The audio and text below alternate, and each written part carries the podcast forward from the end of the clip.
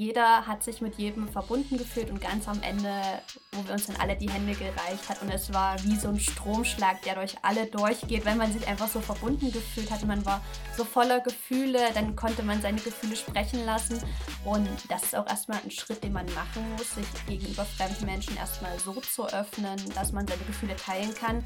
Aber ich hatte da gar keine Angst vor. Ich wusste, egal was ich jetzt sage, egal was ich teilen möchte, die Menschen nehmen sich das an.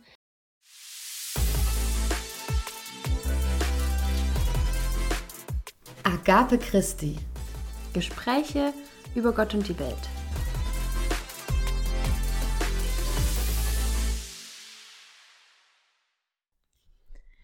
Hallo und herzlich willkommen zu Agape Christi, Gespräche über Gott und die Welt. Ich bin Lea und gleich schalten sich noch Magdalena und Celine dazu. Mm, Celine ist nämlich unsere Gästin, mit der wir heute über, naja, über was haben wir geredet? Eigentlich sollte das Thema so ein bisschen Taufe sein. Ähm, wir haben dann aber mehr über den Weg zu Gott gesprochen und wie wichtig Gefühle doch eigentlich sind und dass sie ihren Raum brauchen und dass sie uns so, so gute Wegweiser sein können. Es war auf jeden Fall eine schöne halbe Stunde mit den beiden zu quatschen und ich wünsche dir jetzt ganz viel Spaß beim Hören.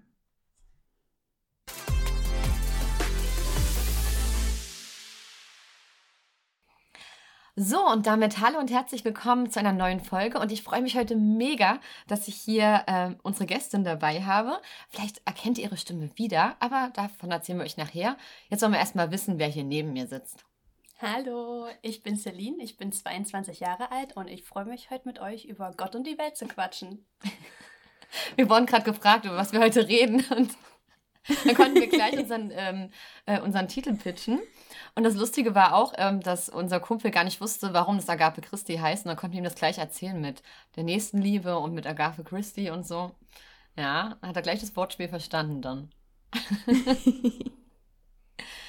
genau. Sehr gut. Ja, wir quatschen einfach mal drauf los. Wir ja. hatten gerade auch schon festgestellt, dass es kein Konzept gibt für die heutige Folge. Wir Doch, Kaffeeklatsch, wir haben gerade Kuchen gegessen. ja, aber das würde ich jetzt nicht als Konzept bezeichnen. Naja, das ist nicht das, wie sonst. Nicht das Konzept eines Podcasts. das ist richtig, aber sonst haben wir ja wirklich manchmal Skripts, an denen wir uns so ein bisschen ja. langhangeln können. Das ja. gibt es heute nicht, sondern wir quatschen einfach mal drauf los. Ähm, und ja, schauen, wo wir am Ende wieder rauskommen. Genau. Äh, Celine, erinnerst du dich noch dran, wie du auf den Podcast gestoßen bist? Ja.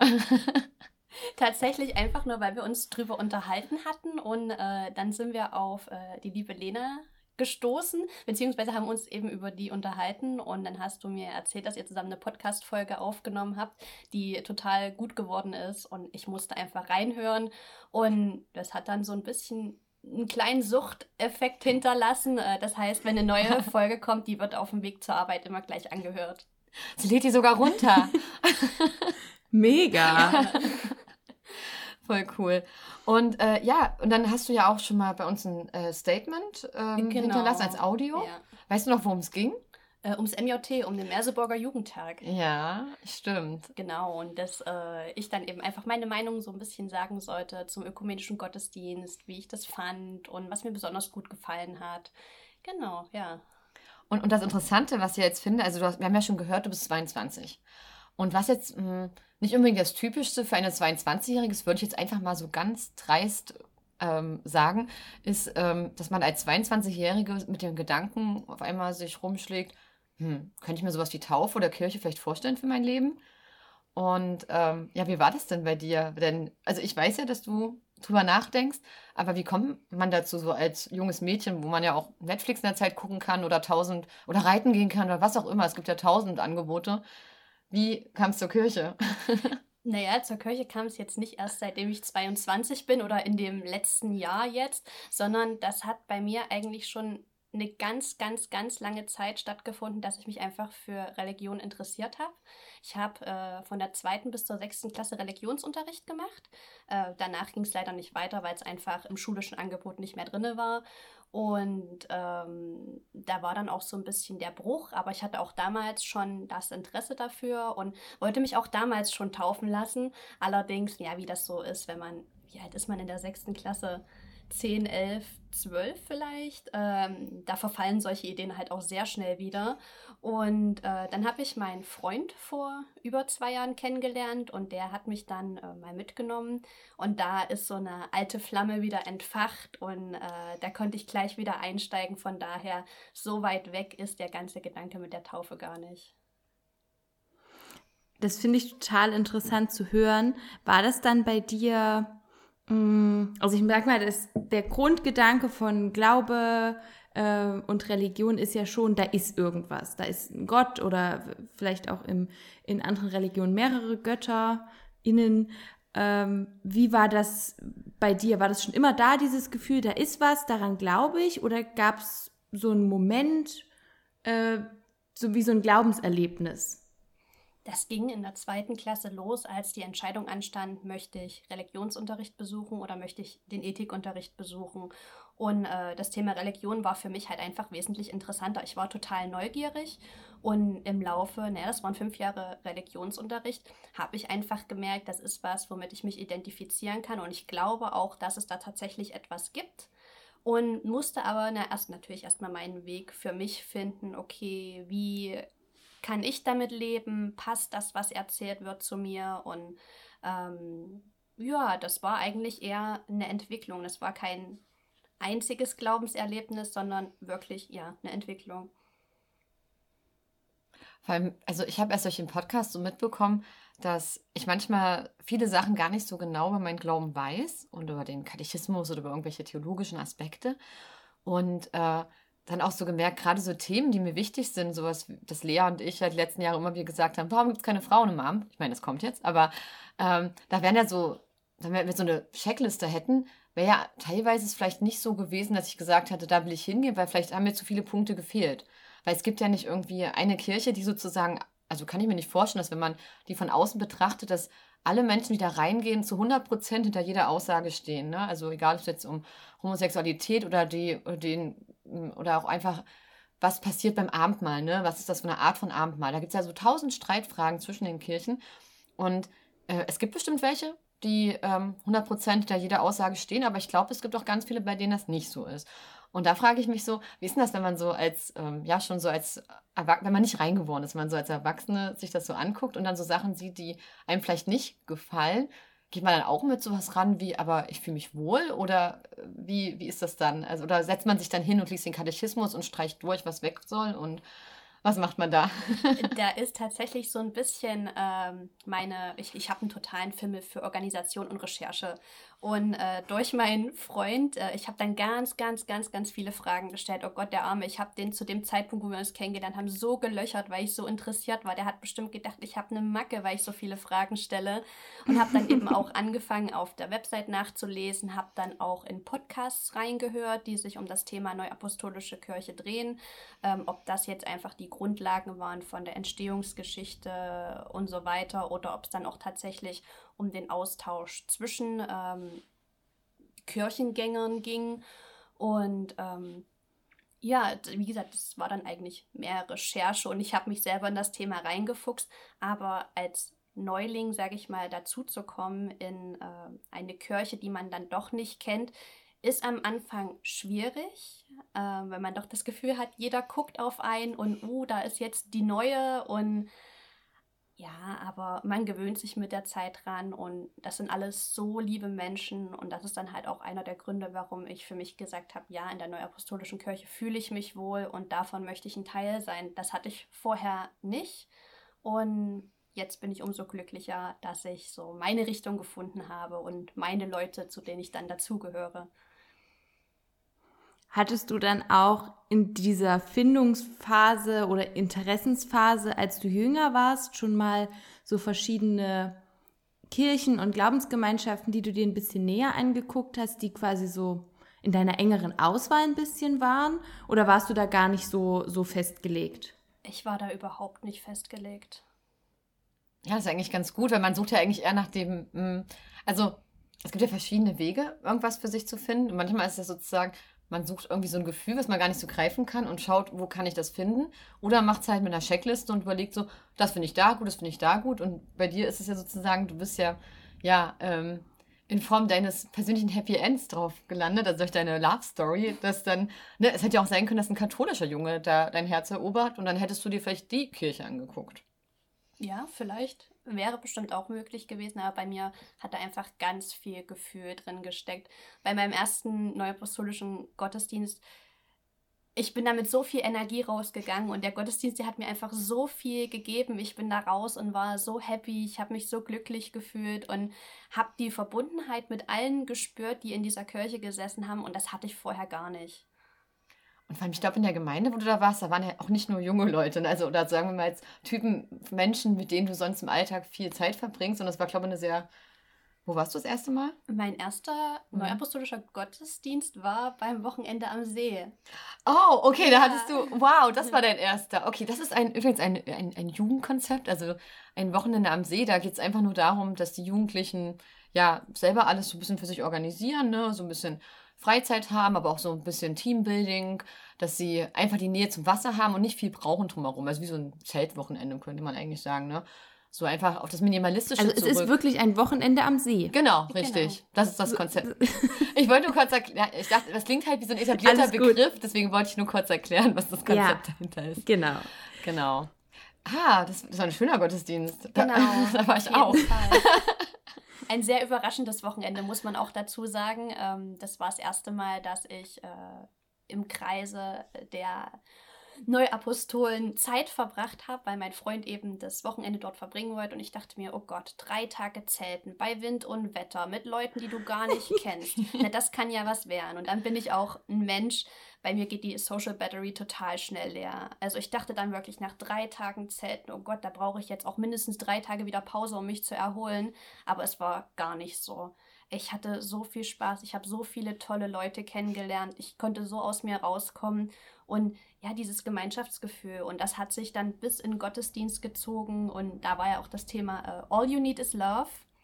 Das haben und, wir sogar gesungen. Genau, meinen ersten Gottesdienst dann auch zusammen mit meinem Freund ja, zu feiern, es war einfach unglaublich. Ich habe so viel Euphorie in mir gespürt. Es war, es war einfach wirklich unglaublich. Ich also. habe Gänsehaut bekommen, wenn du das erzählt hast, aber war ich selbst dabei. Aber also ich hatte in dem Moment auch es wirklich Es ist so Gänsehaut, schön, ja. weil es halt wirklich ähm, zeigt, wie ausschlaggebend das Gefühl ist, auch bei solchen Entscheidungen und dass es eben nicht eine rationale Geschichte ist, sondern Glauben darüber hinausgeht. Und ich glaube, also das sind bei mir auch die Momente, die sich halt am meisten äh, irgendwie einbrennen, wenn halt so ein Gefühl da war. Egal, ob es jetzt im Gottesdienst war oder ein Glaubenserlebnis irgendwo unterwegs ähm, ja, das finde ich total schön bei dir zu sehen. Aber noch eine andere ähm, Frage, die mir jetzt in den Kopf gekommen ist bei deiner Erzählung. Das war ja schon ein besonderer Gottesdienst, der erste. Wie war das dann für dich, als du auch so normale Sonntagmorgen-Gottesdienste erlebt hast? Weil die sind ja schon ein bisschen anders. Da ist halt nicht so viel Jugend, da sind äh, alle Altersgruppen dabei. Da wird es natürlich auch ein bisschen traditioneller, nicht so frei vielleicht. Ähm, ja, wie, wie hast du das dann da empfunden? Ich so, ja, darauf wollte ich vorhin hinaus, weil ich dachte, du warst das erste Mal in so einer dörflichen Gemeinde und mir war gar nicht bewusst, dass dein erster Gottesdienst war. Der zweite Gottesdienst war dann aber in einer dörflichen ah, Gemeinde. Okay, gut, gut. Genau. Also es war dann in meiner... gut! Also, nee, gut, dass ich, äh, dass ich alles durcheinander gebracht habe thematisch. Also, alles in genau. Ordnung. Genau. Ja, der zweite Gottesdienst war dann in meiner Heimatgemeinde und mein Freund ist auch kurz vorher zu mir gezogen, zu mir in die Stadt. Er hat die Stadt gewechselt, hat die Gemeinde gewechselt und ja, wir haben unsere Heimatgemeinde mal einen Besuch abgestattet und man muss sich vorstellen, es ist eine extrem kleine Kirche. Die ist äh, in, einem, in einer Villa untergebracht, wo unter anderem auch eine Taxizentrale drin ist, ganz versteckt. Es war nice. ein ganz kleiner Raum mit ganz grässlichem Licht und ähm, dann stand eben auch vorne jemand, bei dem ich persönlich einfach das Gefühl hatte, dass ich ihm nicht unbedingt zuhören kann. Es war sehr anstrengend. Ich konnte seinen Worten nicht folgen, ich konnte seine Worte nicht verstehen und bin dann etwas verzweifelt rausgegangen, weil ich mir dachte, oh Gott, wie, wie konnte ich das so falsch einschätzen? Und im Nachhinein ist mir dann aber auch bewusst geworden, es kommt ja im Gottesdienst auch drauf an, wer steht da vorne. Ich kann mich nicht mit allem identifizieren, muss ich auch gar nicht. Aber ja, es wurde dann nach und nach besser. Wir haben dann auch äh, in anderen Gemeinden mal vorbeigeschaut. Und ja, da habe ich so meine Gemeinde gefunden, mit der ich glücklich bin und wo ich auch das Gefühl habe, da kann ich jedes Mal was mitnehmen, wenn ich dort bin. Und das machen ganz viel die Leute und auch die Leute, die dann mit einem sprechen und die Leute, die dann predigen. Ja, genau, so findet man dann quasi sein Zuhause. Ja, ich denke auch immer so, wenn ich dann diese Aussteigerforen lese, wo ja dann wirklich alles immer nur schlimm klingt, weil du hast ja auch recherchiert, du wirst ja auch sowas gelesen haben, da merke ich auch immer wieder, klar, wie in allen Sachen, äh, wenn man irgendwas hat, das kann instrumentalisiert werden, egal ob es Politik ist oder, oder Kirche. Und dann ähm, gibt es natürlich, wahrscheinlich ist es auch alles richtig, was die schreiben, dass sie wirklich so gelitten haben unter bestimmten Personen, dass da dieser Druck war. Ähm, aber ich bin dann mal so total dankbar, dass ich sowas nicht erlebt habe und irgendwie in allen Gemeinden, wo ich war, die alle irgendwie, also selbst wenn sie nicht super duper waren, waren sie okay. Und man hat immer so ein bisschen gewusst, ähm, die sind irgendwie alle eine Familie. Also auch wenn man sich gar nicht kannte, war ganz schnell irgendwie so eine gewisse, ja, als wäre man eine Familie irgendwie da. Ne? Also würde auf einmal die Tante oder die Cousine um die Ecke kommen und die man ja schon ewig kennt und man kennt sich vom Familiengeburtstag und freut sich. Man sieht sich dann erstmal jahrelang nicht wieder, aber dort ist es schön. Ja, und das Gefühl hatte ich auch. Ja, und da warst du sozusagen dann mal bei, bei deinem zweiten Gottesdienst, war es sozusagen vielleicht ein bisschen wie der es war 90. Wie Geburtstag. Es oder? war wie ein kleiner Rückschlag eigentlich, ja. weil ich mir dachte, ich habe mich in meinen Gefühlen geirrt. Vielleicht war das auch einfach nur die Euphorie vom Wochenende und wie gesagt, aber das war einfach eine Momentaufnahme. Das war ein Tag, wo mich jemand nicht direkt ansprechen konnte, aber vielleicht hat er die ganzen restlichen Leute in der Kirche angesprochen. Richtig. Und von daher, das äh, lege ich auch gar nicht auf die Goldwaage. Das ist einfach ein Erlebnis, da kann ich jetzt mittlerweile drüber lachen und dann ist gut. Das hatten wir bei unserem katholischen äh, Podcast-Gast. Der hat ja auch erzählt, dass er ganz lange sich damit beschäftigt hat, als er von der neuapostolischen zur katholischen gewechselt ist. Und hat ja selbst der katholische, ähm, die katholische Bezugsperson zu ihm gesagt, wirklich, teste das erstmal ein Jahr und nicht basierend auf einer Erfahrung, Erfahrung trifft eine Entscheidung. Und dann hat er ja wirklich dann seine neue Heim, seine geistliche Heimat gefunden und ist jetzt sehr glücklich dort. Ne? Aber deswegen finde ich es voll cool, dass du dich da nicht ähm, von einem Rückschlag gleich niederwerfen lassen hast, sondern gesagt hast, jo, auf den Krone richten und einfach mal gucken, das beobachten für mich. Wo fühle ich mich zu Hause? Und es zeigt halt auch, dass ähm, es nochmal eine Differenzierung bei dem Wort geistliche Heimat gibt. Also erstmal hat hast du ja eine Heimat anscheinend gefunden in dieser äh, Glaubensgemeinschaft, in der apostolischen Kirche an sich. Ähm, weil, und ich äh, kenne ja auch die, die Gruppe vom, vom Wochenende am See so ein bisschen und da kann ich das halt wirklich gut nachvollziehen, diese, diese Gemeinschaft und das, ich weiß nicht, das ist schon irgendwie eine besondere Verbindung mit vielen Leuten ähm, dort aus der Ecke. Und dann gibt es aber halt nochmal geistliche Heimat auf Gemeindeebene. Und da ist vielleicht nicht meine geistliche Heimat diese Gemeinde in meinem Ort, sondern zwar eine der gleichen Kirche, aber in einem anderen Ort. Ähm, so, so kann man es halt auch definieren. Ja. Und was ich richtig krass fand, jetzt wo ich weiß, dass das Celines erster Gottesdienst war, äh, ihr wisst gar nicht, was Celine vor ihrem ersten Gottesdienst am Abend noch gemacht hat. Sie hat schon in einer Andacht mitgewirkt. Oh Gott, das habe ich total vergessen. Ja. ja, das stimmt. Okay, was hast du da gemacht? Äh, wie gesagt, das Thema vom Wochenende war All You Need Is Love. Und wir haben dann wie eine kleine Gruppe am Vorabend gegründet, die so ein bisschen äh, ja, diese Abendandacht vorbereitet hat. Und ich dachte mir so, ey, komm, hörst du mal zu, vielleicht kann es ja da auch doch das ein oder andere Kreative einbringen. Und dann habe ich erzählt und erzählt und erzählt, äh, was ich zu einem Thema denke. Und dann wurde sie mir gesagt, ey, Celine, das ist total gut. Kannst du das bitte bei der Abendandacht erzählen? Ich glaube, damit kann sich jeder identifizieren. Jeder hat so eine Situation schon mal erlebt. Und da ging es um Liebeskummer und wo man denkt, dass die Welt danach total zusammenbricht, haben wir alle schon erlebt und dass mhm. danach aber wieder ein Hoch kam und man dann doch den Partner fürs Leben findet und das das, das ist, worauf wir alle hinarbeiten sollten, dass man das immer im Hinterkopf haben sollte, egal wie schwer die Zeit ist, weil nach jedem Tief kommt auch wieder ein Hoch. Das stimmt. Und es war so krass, weil wir, oft ist es ja so, man macht ja so Projektgruppen und plant irgendein Event. Und das ist dann stundenlange perfektionistische Vorbereitung und alles muss perfekt sein, wie wenn, keine Ahnung, ein wichtiges, hohes Amt aus der Kirche kommt und dann dieser Perfektionismus so im Weg steht. Also, also im Vordergrund steht. Und dann diese Gruppe, also ich weiß noch, ich war in der Zeit kurz weg und dann ein paar Stunden später war ich wieder da und auf einmal habt ihr diese Andacht da gerockt. Ich kam auf den letzten Pfiff an und ich dachte, oh Mist, ich bin mit den Gedanken noch ganz woanders. Und dann kam diese Andacht unter freiem Himmel und ihr habt das ja wirklich in kürzester Zeit einfach eure Herzen sprechen lassen. Musik drumherum, ganz ehrliche Gedanken.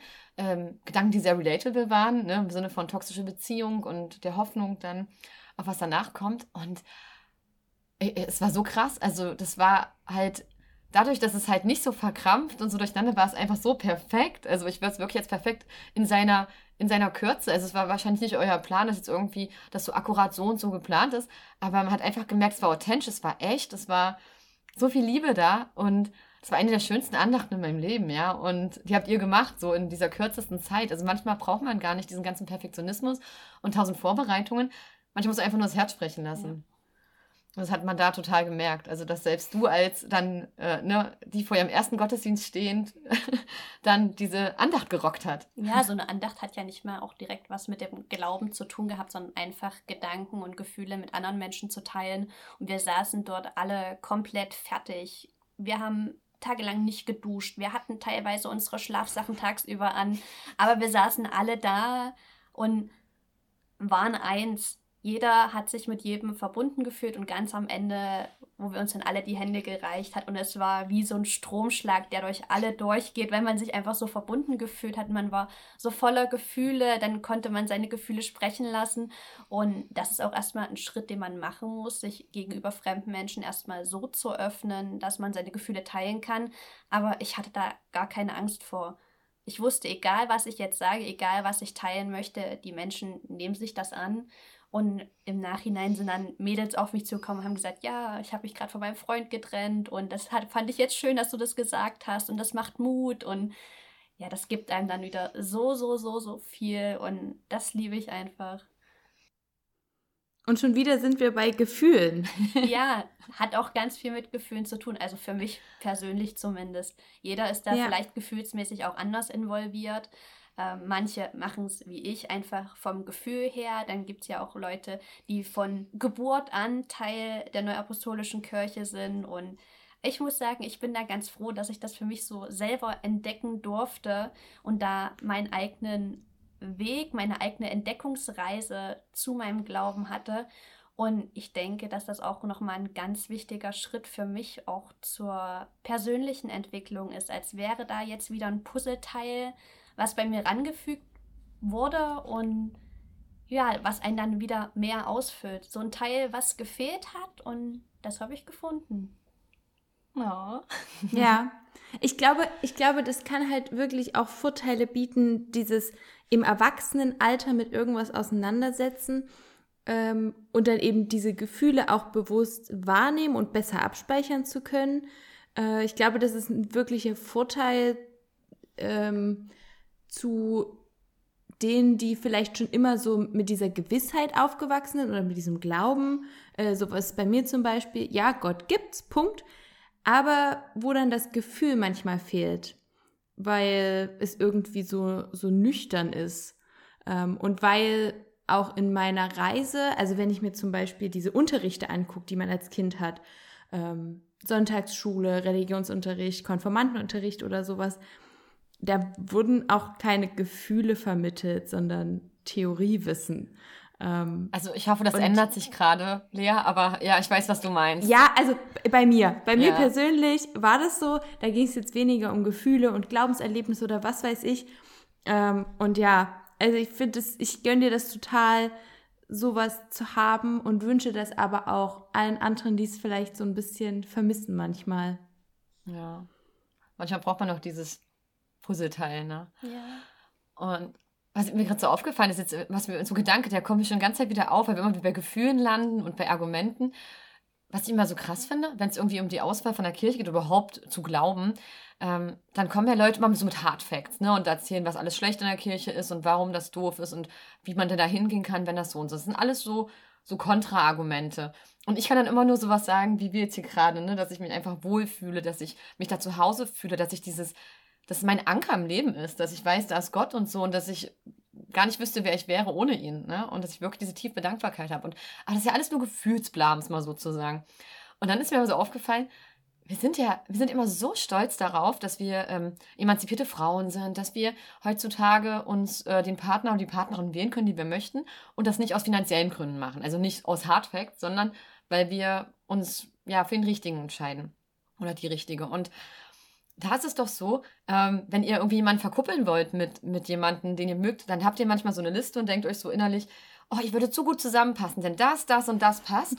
Und dann verknallt ihr euch aber genau in den Falschen und bei dem spricht das, das und das dagegen und trotzdem liebt ihr diese Person und trotzdem geht er mit dieser Person eine Beziehung ein und trotzdem hat diese Person, egal wie krass ihr sie liebt, immer noch irgendwelche Sachen, die euch auf den Sack gehen.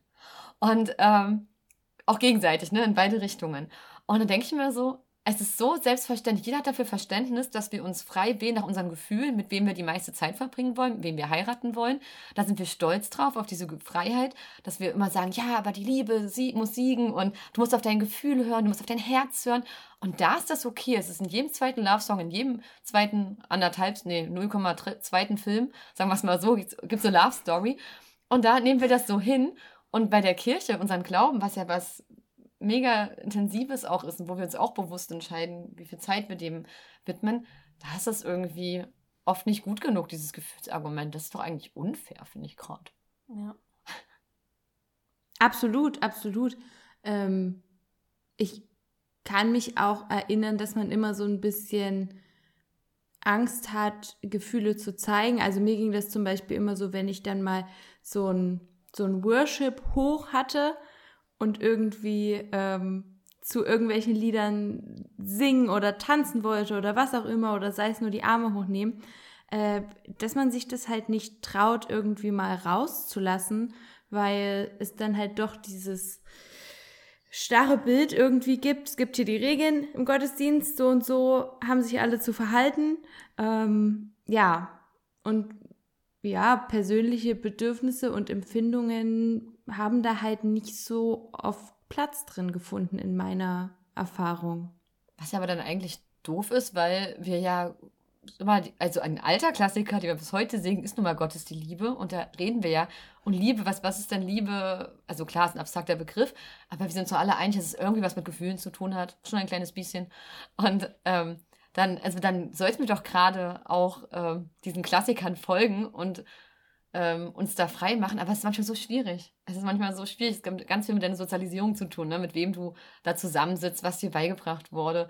Aber deswegen finde ich es halt gerade cool, dass zum Beispiel du, Celine, dann ähm, ja da auch da ganz offen dann reflektierst und schaust und dich von Sachen nicht abschrecken lässt und dann einfach so guckst, okay, ich habe doch was gefühlt und jetzt gehe ich dem Gefühl nach und ja, schau mal. Und dass du dann auch so offen drüber redest und so. Das hat mich total beeindruckt, als ich dich kennengelernt habe, weil ich wusste ja gar nicht, ne, ich wusste nur, du bist halt äh, die Freundin, ne? Und dann ist immer so dieses, und dann hat man immer so Angst, oh, nee, ich kann die einen leihen und man selber kann sie leihen. Das ist immer so schwierig, wenn dann der Partner oder die Partnerin von einem Kumpel dazukommt und dann Kumpeline und dann ähm, warst du da und warst dann gleich so bezaubernd und hast dann diese Andacht da gemacht und ich war so, wow und so. Und hast halt, obwohl, und das wusste ich ja damals noch nicht, auch mit deiner Social Battery, dass das für dich nicht so schwer fällt, weil für mich sah das so leicht aus. Aber es war einfach nur, du warst ja, ne, wie du uns berichtet hast, voller Euphorie. Und das finde ich irgendwie total cool. Also wie du dann, wie man über sich selber hinauswächst, weil man halt diese krassen Sachen hat im Glauben. Aber schön, dass es so leicht gewirkt hat. Ich habe bei dieser Andacht so die Hosen voll gehabt. Ich habe bestimmt alles an den drei Schichten, die ich anhatte, durchgeschwitzt. Ich habe gezittert. Ich hatte meine Schlafanzughose an. Also schön, dass es so leicht gewirkt hat. Das ist schon mal gut. Ja, und wie du mit den Leuten dann den ganzen, das ganze Wochenende umgegangen bist, ne? Weil für dich war es ja auch eine angespannte Situation. Ich weiß noch, wie du da stand, so darüber geredet hast, dass wir uns ja jetzt alle kennenlernen und das sozusagen ist ja wie sozusagen deine Einführung in den Freundeskreis deines Partners so. Und das ist ja auch, also hat man schon ein bisschen die Hosen voll, muss ich sagen, wenn man dann, wenn mhm. möchte ja auch hatte ja auch keine andere Wahl. Entweder mich voll auf das Erlebnis einlassen oder zu sagen, nein, ich möchte das nicht. Was Halbes gibt es da einfach nicht. Ja, und ich bin einfach ins kalte Wasser gesprungen und habe das mitgemacht und es war, glaube ich, die beste Entscheidung, die ich hätte treffen können. Voll schön.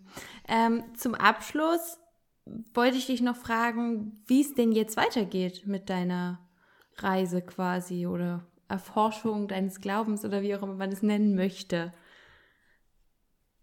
Ja, also ich habe auf jeden Fall vor, demnächst wieder mehr Gottesdienste zu besuchen. Ich war in letzter Zeit sehr viel eingespannt und musste das ein bisschen hinten anstellen. Da sind auch manchmal die persönlichen Bedürfnisse einfach wichtiger. Und ich bin der Meinung, mit Gott ist es einfach wie mit einem guten Freund. So, auch wenn man sich nicht regelmäßig hört, aber wenn es drauf ankommt, ist er für einen da. Und wenn ich jetzt wieder Zeit habe, werde ich mir auf jeden Fall dafür einfach ein bisschen Zeit schaffen oder ja, ein bisschen Zeit freiräumen und werde jetzt auch demnächst die ersten Schritte wagen, mich um meine Taufe zu kümmern, beziehungsweise da auch schon mal die ersten Sachen abzustecken. Den Wunsch habe ich seit Anfang des Jahres. Und eigentlich war das jetzt im Sommer geplant, dass ich mich taufen lasse. Allerdings kamen da so, so viele Sachen dazwischen, auch organisatorisch und dann so viele andere Projekte noch gehabt, unter anderem den Merseburger Jugendtag, der dann auch im Juni stattgefunden hat. Und es war so eine große Überschneidung, dass ich mal schauen möchte, wann ich das jetzt machen kann, wann da auch so viel Zeit ist, dass ich alle meine Liebsten um mich haben kann, die mich auch bei dem Weg begleitet haben, auf dem Weg begleitet haben. Und ja, das sind so die nächsten Schritte und dann hoffe ich, dass ich wirklich so angekommen bin, auch dieses innerliche Ankommen. Das ist für mich so noch der letzte Schritt, der fehlt. Einfach dieses sesshaft werden und das ist für mich die Taufe dann. Hm. Voll schön. Dann bin ich ähm, auf jeden Fall gespannt, wann das alles so kommt und hoffe, dass wir dann ein kleines Follow-up-Gespräch machen können. Ähm, und du uns dann vielleicht berichtest, wie es gelaufen ist, wie du dich dann fühlst. Ähm, genau. Sehr, sehr gerne. Vielleicht seid ihr ja sogar dabei, vielleicht habt ihr ja an dem Tag sogar Zeit. Dann können wir alle drei das Erlebnis Revue passieren lassen. Das klingt einer tollen uh, ja, Idee. Ja, das wäre auch cool. cool. Dann vielen Dank, dass du dir die Zeit genommen hast, dass du heute bei uns warst. Dass du extra die vielen Kilometer hergefahren bist. Ich danke euch für die Einladung. Genau, und äh, in diesem Sinne, danke Celine, danke fürs Mitmachen, äh, danke fürs Zuhören und Feedback geben und so. Das ist immer total schön.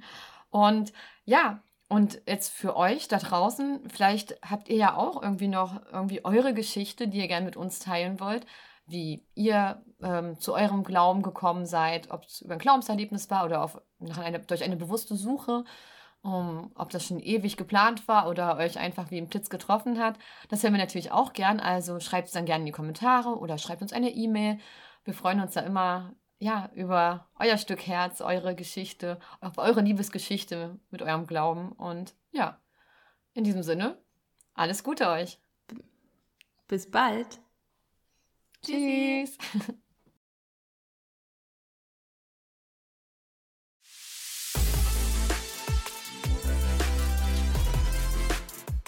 Agape Christi.